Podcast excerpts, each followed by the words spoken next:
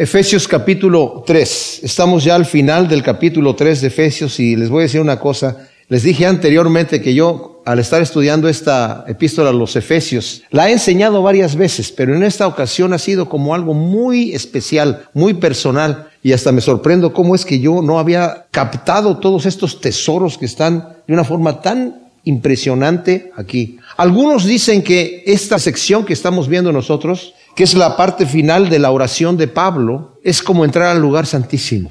Y lo interesante de esto es que nos va a responder muchas preguntas en nuestra mente, mis amados. A veces pensamos, ¿qué es lo que realmente necesito yo para poder vivir una vida como yo quiero? Yo quiero que alguien me, me diga el truco. ¿Cuál es la clave? ¿Cuál es la llave? Yo me acuerdo recién convertido, yo siempre andaba, alguien que decía, mira, la clave para vivir una vida cristiana eh, exitosa está, a ver, ¿qué quiero hacer? Y yo me he pasado de todas. Tienes que pasar aquí enfrente y te va a tocar el siervo de Dios. Voy a que me toque el siervo de Dios. Lo que haya que hacer. Aquí vamos a ver que en realidad no es por allí la situación. No es de afuera para adentro donde el Señor nos bendice. Es de adentro hacia afuera. Y la gloriosa cosa que vamos a ver hoy, hoy, es que el Señor ya lo ha hecho. Pablo, en esta epístola a los Efesios, los primeros tres capítulos donde, que vamos a terminar hoy, está hablando de lo que Dios ya ha hecho por nosotros. Y solamente en relación a lo que Dios ha hecho es lo que ahora nos corresponde a nosotros hacer. La religión por lo general pide qué es lo que tú vas a hacer para agradar a Dios. ¿Cuántas penitencias tienes que hacer para cubrir tu pecado? ¿Cuántas mandas o promesas cumplidas o cuántas rezos u oraciones o cuántas cosas? ¿Qué es lo que le vas a dar tú a Dios para que califiques, entre comillas? La realidad es que nadie califica. Porque eso nos dice la escritura. Ni el que rechaza a Dios con injusticia le da la espalda y le dice yo no quiero nada que ver contigo y tuerce la verdad y engaña a la gente y se pervierte y se corrompe y Dios lo entrega a una mente reprobada. Como el moralista que aprueba que eso está mal, pero que hace lo mismo. Como el religioso que incluso predica que eso está mal, pero hace lo mismo. Y a veces pensamos es que si yo soy suficientemente bueno, entonces ya voy a calificar delante de Dios. Y eso también a veces funciona con la gente que dice, no, yo soy tan pecador que si yo entro a esa iglesia se va a caer el techo, mejor para qué voy. Y dice, eso es para los, los, beatos, para los que andan buscando a Dios. Yo no ando ni siquiera buscando a Dios. Lo interesante que la Biblia dice, nosotros que ni siquiera andábamos buscando a Dios, que ni siquiera nos interesaban las cosas de Dios, ni siquiera nos interesaban, Dios nos escogió a nosotros, nos tomó y nos dijo, tú eres mío y aquí te quedas. Tremenda cosa, ¿verdad? Entonces, nos ha dicho ya, hemos visto ya, cómo el apóstol empezó alabando a Dios en el capítulo 1 del versículo 3 al 14. Y dentro de esta oración nos está diciendo lo que el Señor ha hecho por nosotros. Nos ha bendecido con todo tipo de bendición espiritual. Y Pablo explota con esto. Con esta introducción, yo imagino al apóstol Pablo, imagínense ustedes también, por favor, porque esa es una situación que tenemos que pensar. ¿Dónde está Pablo cuando está escribiendo esto? ¿Saben ustedes dónde está? Está en la cárcel. Está en Roma en la cárcel. No puede pararse a decir, voy a ir a predicar el Evangelio. Voy a salir afuera a decirles a los demás cuánto Cristo les ama. Ni siquiera tiene la libertad de levantarse en la mañana a decir, ¿cómo voy a, hacer mi día? ¿Qué, ¿Acá me voy a dedicar? Está preso, encadenado a un soldado o a dos. ¿Y qué es lo que hace Pablo? Dobla sus rodillas. Dobla sus rodillas. Empieza a escribir. Y no está escribiendo él con su propia mano, como él acostumbraba, dictaba la carta. Y el soldado está ahí escuchando, los soldados están ahí escuchando, y los que están con Pablo están escuchando lo que está diciendo Pablo, y Pablo explota con una adoración a Dios. Dice, yo bendito el Dios y Padre de nuestro Señor Jesucristo, que nos ha bendecido con toda bendición espiritual en los cielos desde antes de la fundación del mundo. Nos escogió para que fuésemos santos y sin mancha, para que fuésemos su pueblo, nos adoptó para que fuésemos herederos de Él coherederos con Cristo Jesús. Estando nosotros muertos en nuestros delitos y pecados, nos dio vida. Murió por nosotros para hacernos todos un solo pueblo. Tanto a los que estaban cerca, que eran los judíos que se sentían más, cerca a Dios, como los que estaban lejos, los que decían, no, yo para qué me acerco allí si soy tan malvado. A todos nos ha unido, ha quitado toda, toda barrera de enemistad. A los que son muy pecadores y a los que se creen buenos. A todos el Señor los, los puso en un solo cuerpo mediante la sangre de Cristo Jesús. Y luego nos dice algo que nos sorprende en el capítulo 2, versículo 10. Ustedes son la obra maestra, la iglesia, la obra maestra de Dios. ¿Cómo? La obra maestra de Dios. ¿Es la iglesia? Nosotros con nuestras carnalidades y nuestros defectos somos la obra maestra de Dios, efectivamente. Y Dios está trabajando dentro de mucha gente pecadora como somos nosotros imperfectos. Porque los que conocemos al Señor, mis amados, nos podemos dar cuenta de lo que Dios ha hecho en nuestra vida. No somos perfectos, para nada, pero no somos lo que éramos antes. Y podemos decir, wow, ¿de dónde me sacó? ¿Dónde estaría yo si el Señor no me hubiera rescatado? Yo creo, la verdad, que yo estaría muerto. Yo estaría muerto. Todos mis amigos drogadictos terminaron muertos. Y dije yo, ¿por qué no? Ellos me decían a mí, cuidado, ellos me decían a mí, cuidado, ellos están muertos.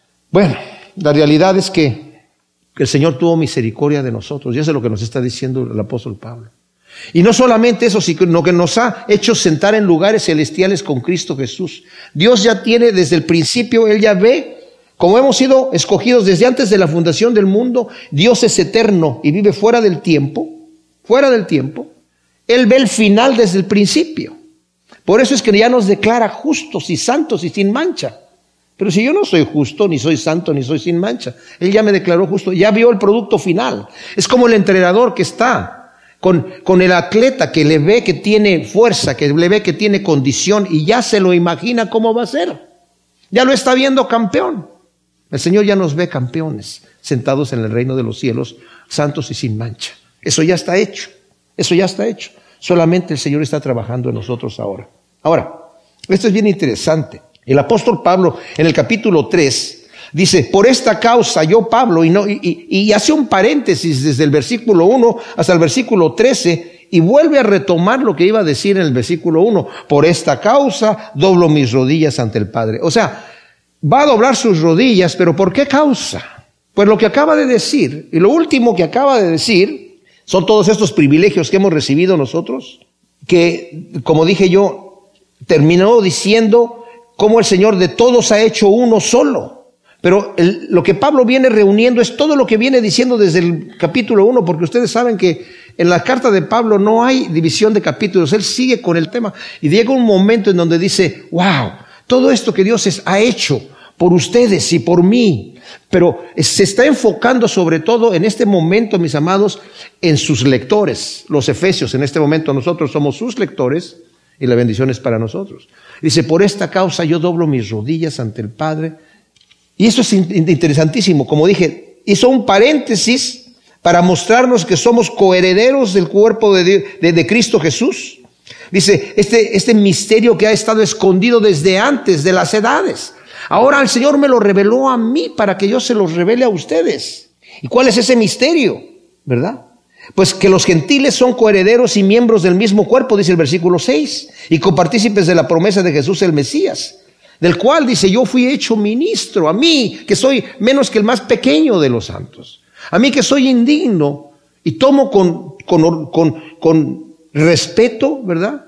Con humillación, con solemnidad, el llamado que Dios me ha dado. El Señor nos ha llamado a nosotros, mis amados a ser representantes, embajadores de Cristo Jesús, no porque lo merecemos, no lo merecemos. El Señor escogió de lo vil y de lo menospreciado para que fuésemos embajadores. Y eso, como leímos, e, es, testimonio. Versículo 10 a este versículo 3 dice, para que la multiforme sabiduría de Dios sea dada a conocer por medio de la iglesia a los principados y potestades en los cielos. O sea que los ángeles están, wow, mira cómo el Señor está trabajando, mira quién escogió para revelar todas estas grandezas del poder de Dios. Están sorprendidos los ángeles de que nosotros seamos hijos de Dios, de que Dios nos esté utilizando. Nosotros debemos estar sorprendidos de que el Señor nos está utilizando. Yo estoy sorprendido de que Dios me haya escogido a mí para predicar su palabra, para anunciar las buenas nuevas de salvación. Entonces dice, por esta causa doblo mis rodillas delante del Padre, ¿verdad? Y luego va a hablar de qué. ¿Por qué causa? ¿Cuál es la causa? Que Dios nos ha bendecido con toda bendición espiritual en Cristo Jesús. Que estando muertos nos dio vida juntamente con Cristo. Que somos su obra maestra. Que nos ha unido en un solo cuerpo, en un solo hombre. Por medio de la cruz para llegar a ser un templo santo en el Señor. Así terminó el capítulo 2. Somos ciudadanos del reino de Dios, mis amados. Eso es lo más importante. Dios me ha dado el privilegio que tengo tres ciudadanías, tengo tres pasaportes. Soy mexicano, soy estadounidense y soy español. Pero la que más me interesa es la ciudadanía del reino de los cielos, porque esa es la que cuenta, esa es la que vale. Y somos ciudadanos y tenemos que estar pensando en la ciudad celestial, que es allá donde vamos a ir. Ya somos ciudadanos del reino de Dios. Por esa causa está doblando sus rodillas. ¿Y qué hace Pablo? Cuando dobla sus rodillas, dobla sus rodillas para orar. Estando preso en Roma, con humildad ante el Padre. Los judíos no oraban de rodillas, los judíos oraban de pie. En Lucas 18 del 11 al 13, cuando vemos al, al fariseo orando en el templo, estaba de pie. Y el publicano también estaba de pie, pero con el rostro hacia abajo. Así era la posición de oración. Solamente vemos diferentes situaciones muy puntuales en la escritura, cuando con mucha humillación el judío se arrodillaba a orar, como vemos a Esteban orando antes de su martirio, ¿verdad? Como vemos nosotros, por ejemplo, también a Daniel, como vemos a, Esdras orando, como vemos al Señor Jesucristo orando en el huerto de Getsemaní. Cuando había una humillación total, la persona doblaba sus rodillas. Y por eso Pablo aquí, como judío, es ya una posición que ahora hemos adoptado, pero él dice, yo doblo mis rodillas en gratitud. ¿Y, qué hace? ¿Qué hace? Bueno, esto explica la importancia de la oración en el ministerio. Fíjense, fíjense qué especial es esto, mis amados. Es más fácil hablar que orar. Para mí es más fácil, en serio, dar un mensaje por hora y media. Me lo digo con vergüenza, pero seamos honestos nosotros con nosotros mismos. Me es más fácil dar un mensaje de dos o tres horas que orar media hora. Nos es más fácil hablar con otros que con Dios. Podemos pasar más tiempo. Qué tremendo, terrible. Ante el Padre del cual dice, toma su nombre toda familia en los cielos y en la tierra. Ha habido varias interpretaciones a esto, pero quiero que sepamos una cosa. Nosotros tomamos del Padre, nuestra identidad como padres aquí en la tierra. Se ha dicho, se han, puesto diferentes situaciones y hemos escuchado que la gente dice, como Marx, ¿verdad? Que el hombre se hace su propio Dios, se, crea su propia religión. Freud también lo dijo. Bueno, la verdadera relación entre la paternidad humana y la divina no es de analogía o de igualdad que quiere decir, Dios es un padre como los padres humanos. Entonces, como el Señor quiso de una forma antropomórfica, ¿qué quiere decir antropomórfico? De ponerle atributos humanos a, a, Dios. Entonces, como Él ve cómo somos los padres y con nuestros hijos, Él dice, bueno, yo me voy a llamar padre para que ustedes me entiendan cómo soy yo. No, no es así la situación. Como en el, sería en el caso del esposo y la esposa. Él es nuestro esposo, y nosotros somos la esposa, o del novio y la novia. Él es nuestro novio, nosotros somos la novia. No es así.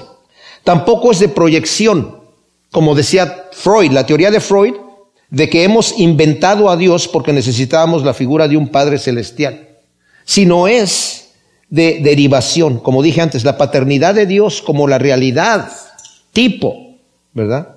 Que es la fuente, origen de toda paternidad concebible. Él es el Padre. O sea, Él es el Padre celestial, creador de todas las cosas. Entonces, cuando nos está diciendo, por eso dice aquí, del cual toma su nombre toda familia en los cielos y en la tierra. Algunas de sus versiones dicen todas las familias, pero se está refiriendo aquí Pablo, vuelve a recordarnos que el tema central de la epístola, mis amados, es la iglesia. No hemos ido a ser llamados cristianos, ermitaños para andar allá. Yo soy cristiano, déjame en paz, yo no necesito ir a la iglesia. Yo leo mi Biblia y oro al Señor en mi casa. Sí, está muy bien eso y es indispensable. Pero el Señor nos ha llamado a ser cristianos corporativamente. Dice, les doy un nuevo mandamiento que se amen unos a otros. Cuando los hombres vean que ustedes se aman, van a glorificar a mi Padre que está en los cielos. Y la iglesia, mis amados, es el cuerpo de Cristo del cual es la cabeza. Y dice, y todos ustedes son miembros del cuerpo de Cristo. Y un miembro no le puede decir al otro miembro, no te necesito. El ojo no le puede decir al oído, no te necesito. Ni la mano al pie, no tengo necesidad de ti. Nos necesitamos. Y así lo ha hecho el Señor. En el reino de los cielos, cuando tenemos las visiones que nos da en Apocalipsis, no vemos que había alguien que estaba por allí en su mansión gozándose. ¿Dónde están las multitudes? ¿Dónde está la iglesia? Unidos, adorando al Señor unidos. Esa es la unidad a la cual el Señor nos ha llamado. Entonces, Él nuestro Padre, ¿verdad? Y tomamos nosotros todos nombre en los cielos y en la tierra. Ahora, La oración de Pablo, mis amados. Vamos a leer el versículo 16 y 17. Para que os dé, ¿quién? Dios, obviamente, conforme a la riqueza de su gloria, ser fortalecidos con poder en el hombre interior por su espíritu, para que habite el Mesías por la fe en vuestros corazones al fin de que arraigados y cimentados en amor seáis perfectamente capaces de comprender con todos los santos cuál es la anchura, la longitud y la altura y la profundidad, y así conocer el amor del Mesías que excede a todo conocimiento para que seáis llenos de toda la plenitud de Dios. Wow. Pablo se arrodilla a orar en este momento, mis amados. ¿Cuál es su petición? ¿Qué es lo que hay en su corazón? Una de las mejores maneras de descubrir las principales ansiedades y ambiciones de un cristiano es estudiar el contenido de sus oraciones y la intensidad con que ora. ¿Por qué cosas estamos orando? Cuando nos arrodillamos a pedirle al Señor, cuando escribimos nuestra petición de oración para que alguien ore por nosotros, ¿cuál es nuestra petición? ¿Qué es lo que hay en nuestro corazón? Ahí se va a mostrar qué es lo que hay.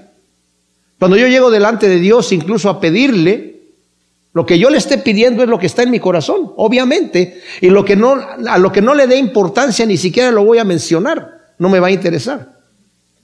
La Biblia nos habla acerca de velar en la oración. Eso no significa que vamos a estar despiertos toda la noche orando. Significa que si yo tengo una necesidad que le estoy pidiendo al Señor por algo que yo quiero orar, que está en mi corazón, yo voy a estar fijándome si esa situación el Señor la está contestando positivamente o hacia dónde va la cosa. Estoy velando en, eso, me interesa. Se lo puse delante de Dios no porque ya no me quedó otra cosa más que orar, pero yo sé que Dios ni siquiera me va a escuchar. ¿Verdad? Porque hay gente que así reacciona, diciendo, pues ya no, no. traté de salir de cualquier manera, pero no, no pude y no me quedó otra cosa más que orar. Pero como si el Señor dijera, pues, pero ahí lo dejé. Yo sé que Dios no va a hacer nada. Está ocupado en otras cosas mucho más importantes. ¿Y qué tal si no quiere? O a veces tenemos la imagen de un Dios malo. De un Dios, o sea, se oye feo, pero es como, yo quiero que sufras. Como la canción dice, ¿no? Porque me hizo quererte para hacerme sufrir más. Porque Dios ya quería que yo sufriera, me hizo quererte y como tú no me correspondes, me hizo sufrir porque Él quiere que yo sufra. Mis amados, yo cuando conocí al Señor, esa fue una de las cosas que me despertó a conocer el amor de Dios. Yo pensé que a Dios le gustaba que la gente sufriera. Porque yo soy de Querétaro y veía peregrinaciones que se hacían de Querétaro a México, veía a las personas caminando, dándose de latigazos en la espalda, con un opal en el pecho y otro en... O sea, entre más sufriera la gente de rodillas hasta llegar al punto eh, de destino, sangrando. ¿Será que eso le gusta a Dios? De otra manera, ¿para qué lo están haciendo?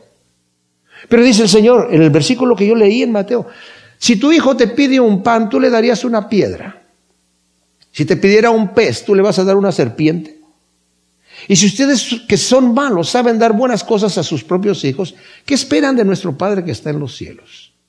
Pues yo pensaba que Dios sí me iba a dar una piedra antes. Y cuando leí eso dije yo, wow, esto tiene sentido. Mi Dios es un Dios de amor. Si mi hijo viene a mí pegándose y dice, mira, papá, ¿cuánto te quiero? Si me quieres, no te golpees, no te hagas daño. Yo no quiero que estés dañado, ¿verdad? Entonces, ¿cuál es la petición de Pablo? Aquí, ¿cuál es su oración, mis amados? ¿Qué es lo que está en su corazón? Pablo, aunque legítimamente podría, no ora por sí mismo, fíjense, para ser librado de la cárcel. O sea, pudo haber dicho, Señor, estoy aquí en la cárcel, preso. Tú me dijiste que me ibas a traer a Roma a predicar la palabra. Me dijiste, eh, Pablo, no temas. Así como predicaste mi palabra en Jerusalén, es necesario que la prediques en Roma. ¿Y qué pasa? Llego a Roma y estoy en la cárcel. No estoy predicando realmente, digamos así, el Evangelio en Roma. No de la manera tal vez que nosotros pensamos. Pero ¿sabían ustedes que cuando Pablo habla de la gente que alcanzó de la casa de César, ¿saben a quién se refiere? A todas estas personas que tenían contacto con Pablo mientras estaba preso en Roma. Porque Pablo a todo mundo le predicaba. Al estar escribiendo sus cartas, al estar hablando, porque estaba preso en una casa, no en, un calabozo, sino eh, en una casa, ¿verdad? Era un arresto domiciliario que tenía Pablo en Roma. Entonces le permitían que vinieran visitas a verlo y todo esto, tenía ciertas libertades, pero tenía que estar en la casa. Y todas las personas que llegaban, escuchaban a Pablo predicar el Evangelio, porque Pablo siempre aprovechaba la ocasión para predicar el Evangelio, siempre, siempre. Aun cuando está hablando con el rey Agripa, ¿verdad? Termina predicando el Evangelio tanto que Agripa le dice, oye, por poco me persuades a ser cristiano.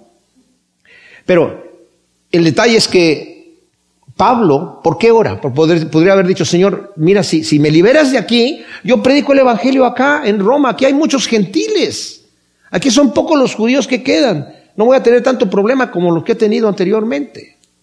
Pero no, él sabe que el Señor lo tiene ahí con un propósito. Incluso por eso les dijo, ya en el, eh, versículo 13, por tanto, pido que no desmayéis a causa de mis tribulaciones por vosotros, que son vuestra gloria. O sea, yo estoy preso aquí por causa de ustedes, les había dicho anteriormente.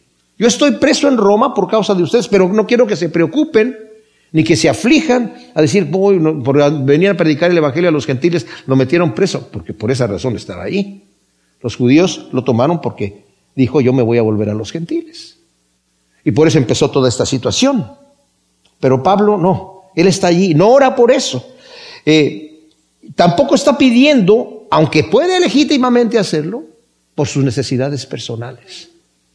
No está pidiendo por sus necesidades personales, sino que ora para que el maravilloso plan de Dios que ha estado elaborando pueda cumplirse aún más completamente en la experiencia de sus lectores. Y notemos que en esto, mis amados, como dice Primera de Juan 5, 14 al 15, ¿verdad? Que nuestras peticiones, cuando oramos, tienen que ir de acuerdo a la voluntad de Dios. Y si oramos de acuerdo a la voluntad de Dios, sabemos que tenemos las peticiones que hemos pedido. Aquí hay un paréntesis que quiero hacer porque yo me acuerdo cuando yo me recién me convertí y, yo iba leyendo la Biblia así en, orden, ¿verdad? De Mateo hasta en orden, todos los libros así. Y primero leí que dijo el Señor, el que ore eh, en mi nombre, el que pida al Padre en mi nombre, yo lo haré. Ah, ahí está la clave, dije yo. Señor, dame un millón de dólares en tu nombre, en el nombre de Cristo Jesús. Y no me llegaba el millón, entonces yo decía, bueno, Señor, ¿qué pasó? dije yo, ah, donde dos o más se reúnan en mi nombre. Ah, ok, ya. Había otra cosa que había que añadirle, dos o más en mi nombre. Pues nos reunimos tres ahí, cristianos, y cada uno pide por su millón, ¿verdad? En el nombre del Señor Jesús. Y luego voy a, Primera de Juan 5, ¿verdad? Eh, 14 y 15. El, que pide de acuerdo a su voluntad. Ah, dije yo, ahí estaba la cosa. Ahora, yo lo veía desde el punto de vista carnal, porque no me daba cuenta que la voluntad de Dios es lo que más me conviene. En serio, yo estaba, yo, yo era músico secular, estaba viendo los discos de los Beatles ahí diciendo, Señor, esos tipos tienen millones y millones y ni siquiera son cristianos. Si tú, Señor, me bendices económicamente, yo voy a predicar el Evangelio. Tú lo sabes, Señor. Tú lo sabes. ¿Qué pasa? O sea, ¿por qué no eres más práctico en esta situación? Señor tiene sus, sus razones por las cuales hacen las cosas. Y ahora yo me doy cuenta que yo probablemente hubiera fallado, muy seguramente, y por eso el Señor tampoco obra de esta manera. Pero en el capítulo 3 de Efesios, versículo 16, Pablo está diciendo la razón por la cual está orando al Padre, la razón por la cual está doblando sus rodillas al Padre, y es para pedir de los Efesios, como nos dice el versículo 16, que os dé conforme a la riqueza de su gloria ser fortalecidos con poder en el hombre interior por su espíritu para que habite el Mesías por la fe en vuestros corazones a fin de que arraigados y cementados en amor seáis plenamente capaces de comprender con todos los santos cuál es la anchura, la longitud y la altura y la profundidad y así conocer el amor del Mesías que excede a todo conocimiento para que seáis llenos de toda la plenitud de Dios. Y al que puede hacer todas las cosas mucho más abundantemente y más allá de lo que pedimos o entendemos según el poder que actúa en nosotros, a Él sea la gloria en la iglesia, en Jesús, el Mesías, por todas las generaciones, de todas las edades, por los siglos. Amén. Su oración es para que los efesios tengan algo que Él ya tiene, mis amados. Pablo ha recibido, como nos ha dicho anteriormente, la revelación del misterio escondido desde las edades. Los profetas anhelaban saber de qué estaban profetizando. El Señor les ponía la palabra en la boca para decirlo y para escribirla,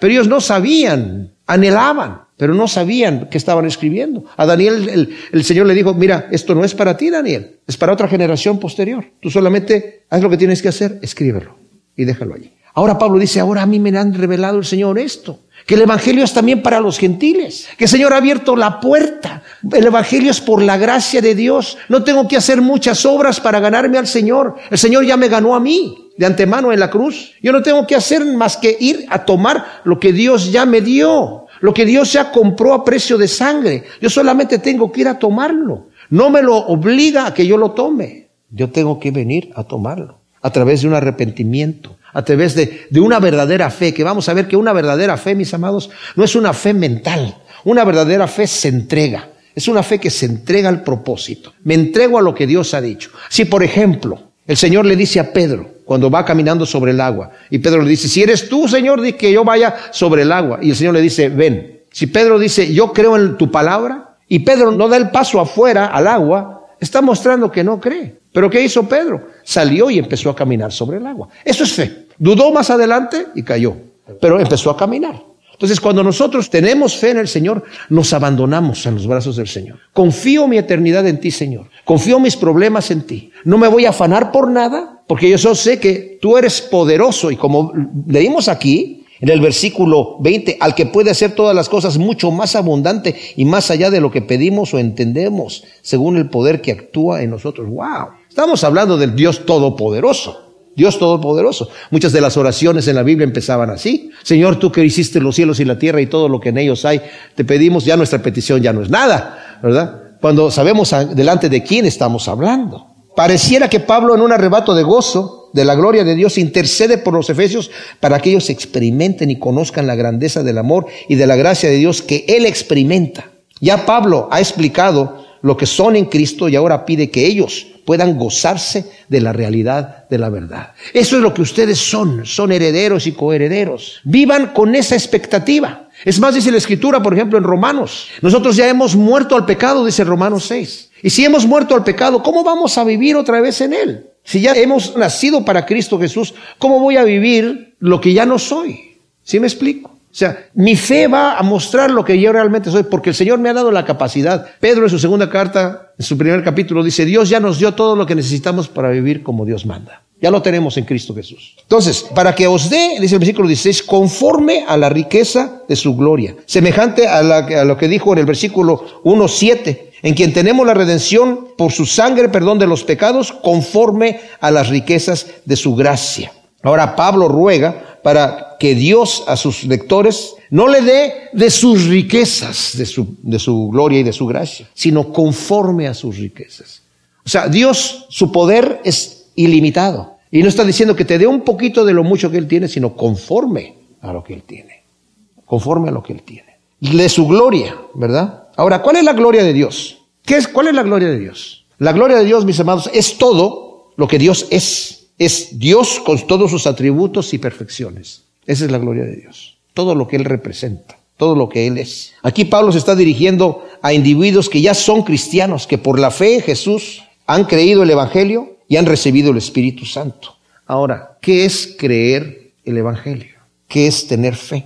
Es depositar la confianza, seguridad y esperanza en Cristo Jesús como Señor y Salvador. Eso es lo que es creer en el Evangelio. Porque el Evangelio significa buenas nuevas. Y la buena nueva es que el Señor ya ha pagado el precio por mi salvación.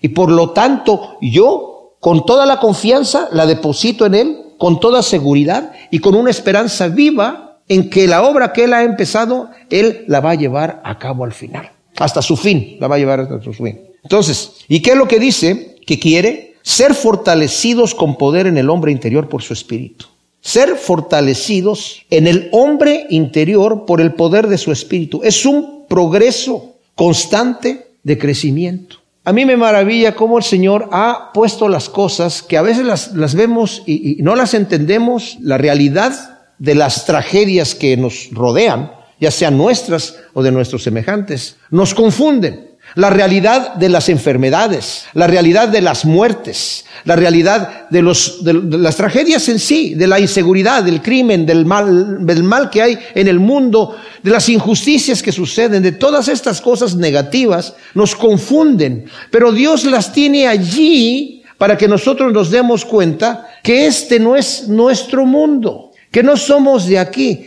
que vamos de paso. Y qué bueno que vamos de paso. Aquí no es el momento de hacer, de anclar. Aquí no es el momento de descansar. De hecho, la escritura dice que debemos trabajar para el Señor, que debemos, en, como decimos eh, coloquialmente, echarle ganas mientras es de día, porque viene la noche en donde nadie trabaja. Dice, aproveche el tiempo porque los días son malos. Aprovechalo, aprovechalo. Estás aquí de paso.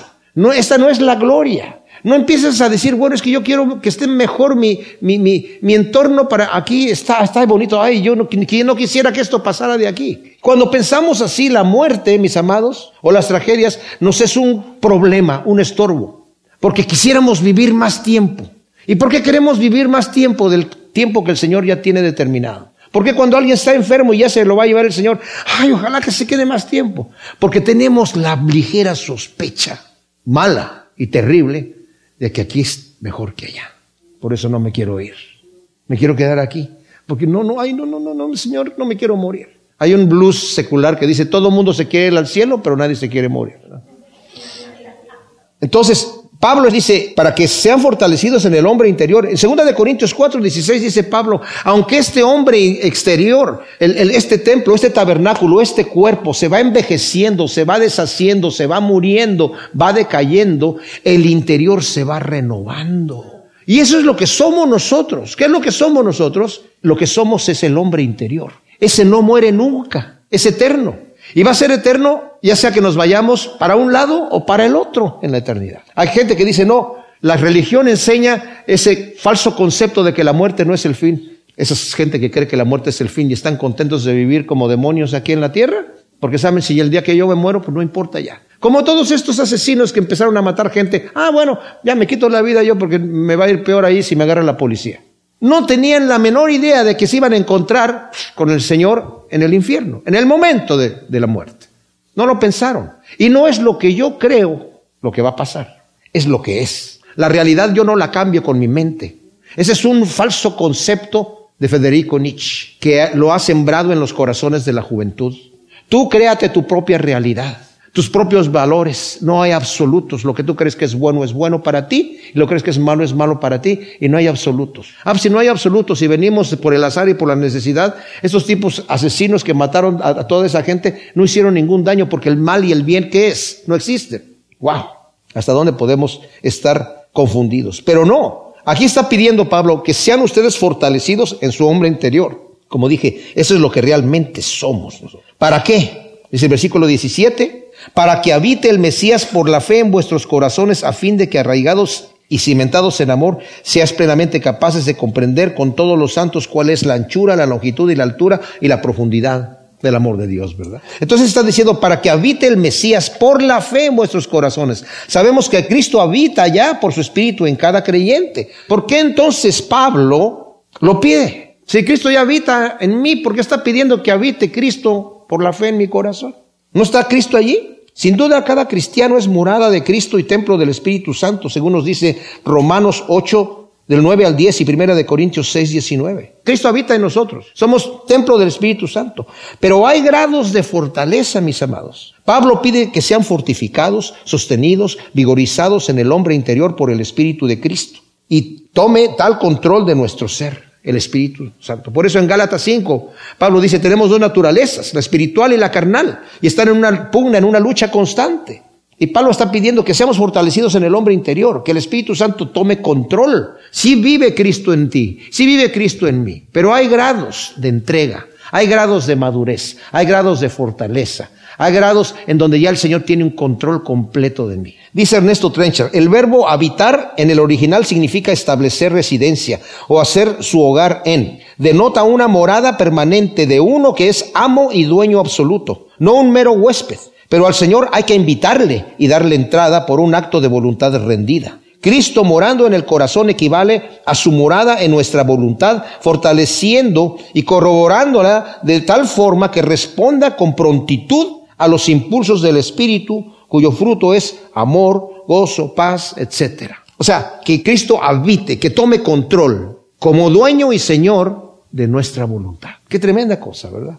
Y el fin, dice aquí, es para que estén arraigados y cimentados en amor, para penetrar en un mayor y más abundante conocimiento del amor de Dios. Esto es importantísimo, mis hermanos. Pero esto cómo sucede? Ya que el espíritu y el conocimiento y el amor los da Dios, ¿cuál es mi parte? ¿A mí qué me corresponde hacer? Está orando para que habite, ¿verdad? El Señor en mí y para que crezca en el conocimiento de Dios, del amor de Dios. Como dice el versículo 18, para que seas plenamente capaces de comprender con todos los santos cuál es la, anchura. Entonces, ¿qué hago yo? ¿Tengo algo yo que me corresponde hacer en toda esta situación que estamos hablando aquí? Pues sí, esto viene a través de la fe, no viene automático, viene a través de la oración, viene a través de la lectura de la palabra, viene a través de la predicación de la palabra, escuchar la, palabra, viene a través de la comunión, la coinonía unos con los otros. Y a través de todas esas cosas, por eso es que no puedes, yo no puedo, puedo quejar con Dios de que Él no está haciendo su trabajo en mi vida. Si las herramientas que Dios me ha dado a hacer no las utilizo, el Señor me ha dado una mente y espera que la utilice. Señor me ha dado oídos, me ha dado ojos, y se me ha dado una su palabra la capacidad de leer y la posibilidad de ir a la iglesia a escuchar la palabra de Dios en donde se dé la palabra de Dios, la posibilidad de orar, la posibilidad de tener comunión los unos con los otros. Y no lo hago. No le puedo echar la culpa a Dios de que yo viva una vida carnal. Si tú vives una vida carnal, hazte la pregunta, ¿estoy, estoy haciendo estas cosas? No que haciendo estas cosas automáticamente vas a lograr eso, no, lo hace el Señor. Pero esos son elementos y herramientas que el Señor tiene para proveernos de esa manera. Tómate un tiempo para leer la escritura, un, devocionalmente. Aunque te dediques a dar clases de la Biblia, no importa. Uno para ti nada más. Que el Señor te hable, que te gozas en esas cosas. Toma un tiempo para orar, pero no solamente por tus necesidades, para interceder por otros, para preocuparte por otras personas. Toma el tiempo de ver cómo puedes ayudar a fulano a perengano. Tómate el tiempo de, de, que, que en ti se cumpla y viva Cristo. Dice que tuve hambre y me dice de comer bueno, dale de comer al que tiene hambre. Estuve enfermo y me visitaste, visita al que está enfermo. O sea, si lo que el Señor te ponga, no, no esperes que el Señor te lo ponga así como que un ángel baje del cielo y te lo diga. Ya está allí, la necesidad es obvia. Pero, ¿qué estoy yo haciendo al respecto? Somos embajadores de Cristo. Estamos siendo transformados de gloria en gloria por el Espíritu de Cristo que mora en nosotros hasta llegar a la medida de la estatura de la plenitud de Cristo. Esa es la acción regeneradora del Espíritu de Dios. Va desde adentro hacia afuera, ya que el crecimiento del cristiano no es de afuera hacia adentro. Un mejorarse en lo externo para ir poco a poco dominando el hombre interior, a modo de la filosofía, por ejemplo, estoica o budista, no a, esa, no a modo de eso, de que, de que las cosas de afuera, si yo me porto bien, si yo hago demasiadas penitencias, yo me voy a mejorar. No, es algo que viene de adentro hacia afuera, de adentro hacia afuera, de parte de Dios. Arraigados, dice aquí, y cimentados en amor. Pablo utiliza dos metáforas, una botánica y otra arquitectónica, ¿verdad? Arraigados, ¿verdad? Es eh, eh, como un árbol y cimentados como un edificio. Ambas para enfatizar la profundidad en vez de la superficialidad. Estos cristianos han de estar arraigados y cimentados con raíces profundas y fundamentos firmes en el terreno del amor, mis amados. Ya que el amor debe ser la tierra en la cual tenemos nuestra vida arraigada. El amor tiene que ser el terreno en el cual están los fundamentos de mi vida. El amor. Dice Ernesto Trencher, Pablo afirma que solo por el amor puede haber aumento de comprensión espiritual. El apóstol sabía que el verdadero conocimiento de Dios era imposible sin el amor, ya que la comprensión viene por la obediencia, que siempre es fruto del amor, según Juan 14.5, donde el Señor dice, el que me ama, guarda mis mandamientos, Si me amáis, guardad mis mandamientos. Uno de los grandes temas de las epístolas de Juan es la imposibilidad de ejercer una fe verdadera sin el amor. Y el versículo 18 dice, para que seáis plenamente capaces de comprender con todos los santos cuál es la anchura, la longitud, la altura y la profundidad. Intercede para que ese amor en el cual estamos arraigados y cimentados actúe en la iglesia de manera corporativa. Nuevamente enfatizo esto, ya que sólo así podemos ser capaces de comprender, como dice ahí, con todos los santos. No yo en mi casa solo, sino para que seas capaz de comprender con todos los santos. Nosotros somos los santos de Dios la magnitud del amor de Dios. Dice la anchura, la longitud, la altura y la profundidad del amor de Dios. Se han dado muchas interpretaciones acerca de esto, ¿verdad?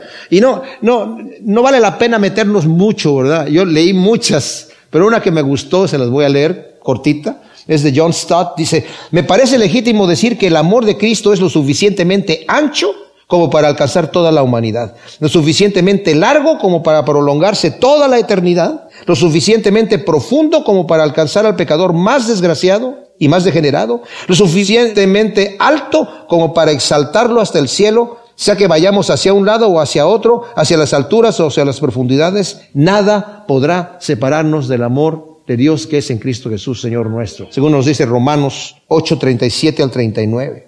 Luego dice el versículo 19, y así conocer el amor del Mesías que excede a todo conocimiento para que seáis llenos de toda la plenitud de Dios. Fíjense lo que está diciendo. Para que conozcan el amor de Dios que excede todo conocimiento. Ups, ¿qué pasó allí, Pablo? ¿Cómo podemos conocer lo que excede a todo conocimiento? Nuevamente, Trenchard lo dice de una forma muy especial. La palabra conocer aquí significa experimentar o conocer por experiencia, no intelectual o académicamente. Por eso se puede contrastar con la frase adjunta que dice que excede a todo conocimiento, que parece ser a primera vista una contradicción, porque habla de un amor que no se puede conocer. El amor divino no puede comprenderse con la mente, sino solo por el corazón, que es la voluntad a través de la obediencia en, en fe, ¿verdad?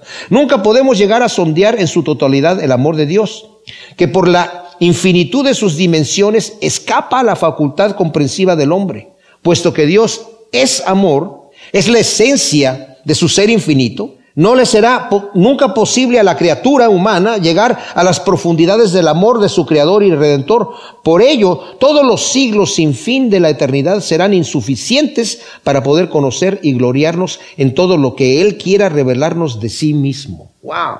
¿Se imaginan? Dios revelándose a nosotros por la eternidad, su amor, las grandes cosas que Él tiene por nosotros. Y como es infinito, toda la eternidad no bastará para ir conociendo cada día más y más y más y más del amor de Dios. Dice, para que seáis llenos de toda la plenitud de Dios. Wow. Esto es toda la abundancia de su gracia y la plenitud que llena a Dios mismo, su perfección que está implicada en el mandamiento de ser santos, porque Dios, es santo, de ser perfectos como nuestro Padre Celestial que está en los cielos, es perfecto. Para que seas lleno de toda la plenitud de Dios. ¿Se dan cuenta lo que está diciendo aquí Pablo?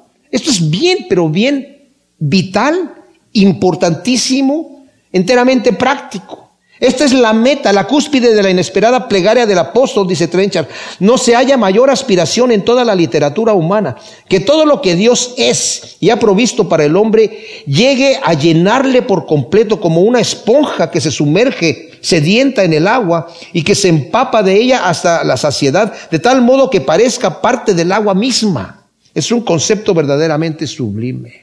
Como dije, esto es enteramente práctico. No necesitamos ninguna ayuda externa, por sensacional que parezca, el toque del gran siervo de Dios para que me cambie mi vida. No. O la experiencia que esta que voy a tener acá. Necesitamos rendir nuestra voluntad con humildad, sumisión, obediencia al Espíritu mientras buscamos a Dios a través de la palabra, la predicación, la oración, la comunión con la familia de Dios que es la iglesia. Y siguiendo el consejo de Pedro en segunda de Pedro capítulo 1 del versículo 12 en adelante hasta el 11 donde nos está hablando de añadir a nuestra fe virtud, a la virtud conocimiento, al conocimiento eh, paciencia, a la paciencia dominio propio, al dominio propio piedad, a la piedad afecto fraternal y al afecto fraternal amor, porque haciendo estas cosas no los van a dejar estar ociosos en cuanto al conocimiento de nuestro Señor Jesucristo y nos va a ser abierta una entrada amplia y generosa en el reino de los cielos y haciendo estas cosas no caeréis jamás. De esta manera vas a asegurar que eres un elegido de Dios. Esto, mis amados, esto es lo que es enteramente práctico. No, ¿cuál es la clave para yo vivir una vida cristiana? Esta es la clave. Que yo conozca lo que Dios tiene, que yo me, me, adentre en lo que Él tiene para mí, que lo deje trabajar a gusto en mí, que lo deje trabajar a gusto. Esta gloria manifiesta en la iglesia, ¿verdad? Ahora, ¿Cómo dice aquí? Y al que puede hacer todas las cosas mucho más abundantemente y más allá de lo que pedimos o entendemos según el poder que actúa en nosotros. Aquí Pablo añade un superlativo a otro superlativo. O sea, ya no le puede añadir más cosas, ¿verdad? Porque dice, al que puede hacer todas las cosas mucho más abundantemente y más allá. La reina Valera le quitó el más allá porque le pareció el textus receptus, ¿verdad? El que lo hizo, Erasmo de Rotterdam, dijo, esto es muy, muy redundante, como mucho más allá y, demasiado más allá y más para allá. O sea, como que Pablo estaba diciendo, al que puede hacerlo mucho más allá de lo que pensamos o imaginamos o pedimos, según el poder que actúa en nosotros. Estamos viendo que estamos pidiéndole al Rey de Reyes, al Señor de Señores, al Dios Todopoderoso. De hecho, también dice Trencher, ni la comprensión iluminada del santo más sabio, ni la imaginación despierta del más sensible, y la agonía del deseo del suplicante más fervoroso, ni la percepción espiritual del visionario o soñador más agudo puede captar siquiera la inmensidad del poder amoroso de Dios. No hay radar espiritual que lo alcance. Este poder obra en nosotros por el Espíritu, y su único límite será el que nosotros le pongamos. La potencia y el amor divinos no conocen medidas, pero hemos de dejarnos fluir a través de nuestras vidas sumisas. Esta gloria se manifiesta en la iglesia, en Cristo, como centro y vehículo principal del plan, ahora y por la eternidad. Porque dice aquí, a Él sea la gloria en la iglesia en Jesús el Mesías, en la iglesia y en Jesús el Mesías por todas las generaciones, de todas las edades, por los siglos de los siglos. Amén. A Él sea la gloria en la iglesia y en Cristo Jesús, en el cuerpo, que es la iglesia, y la cabeza, en la novia y el novio, en la comunidad de paz y el pacificador,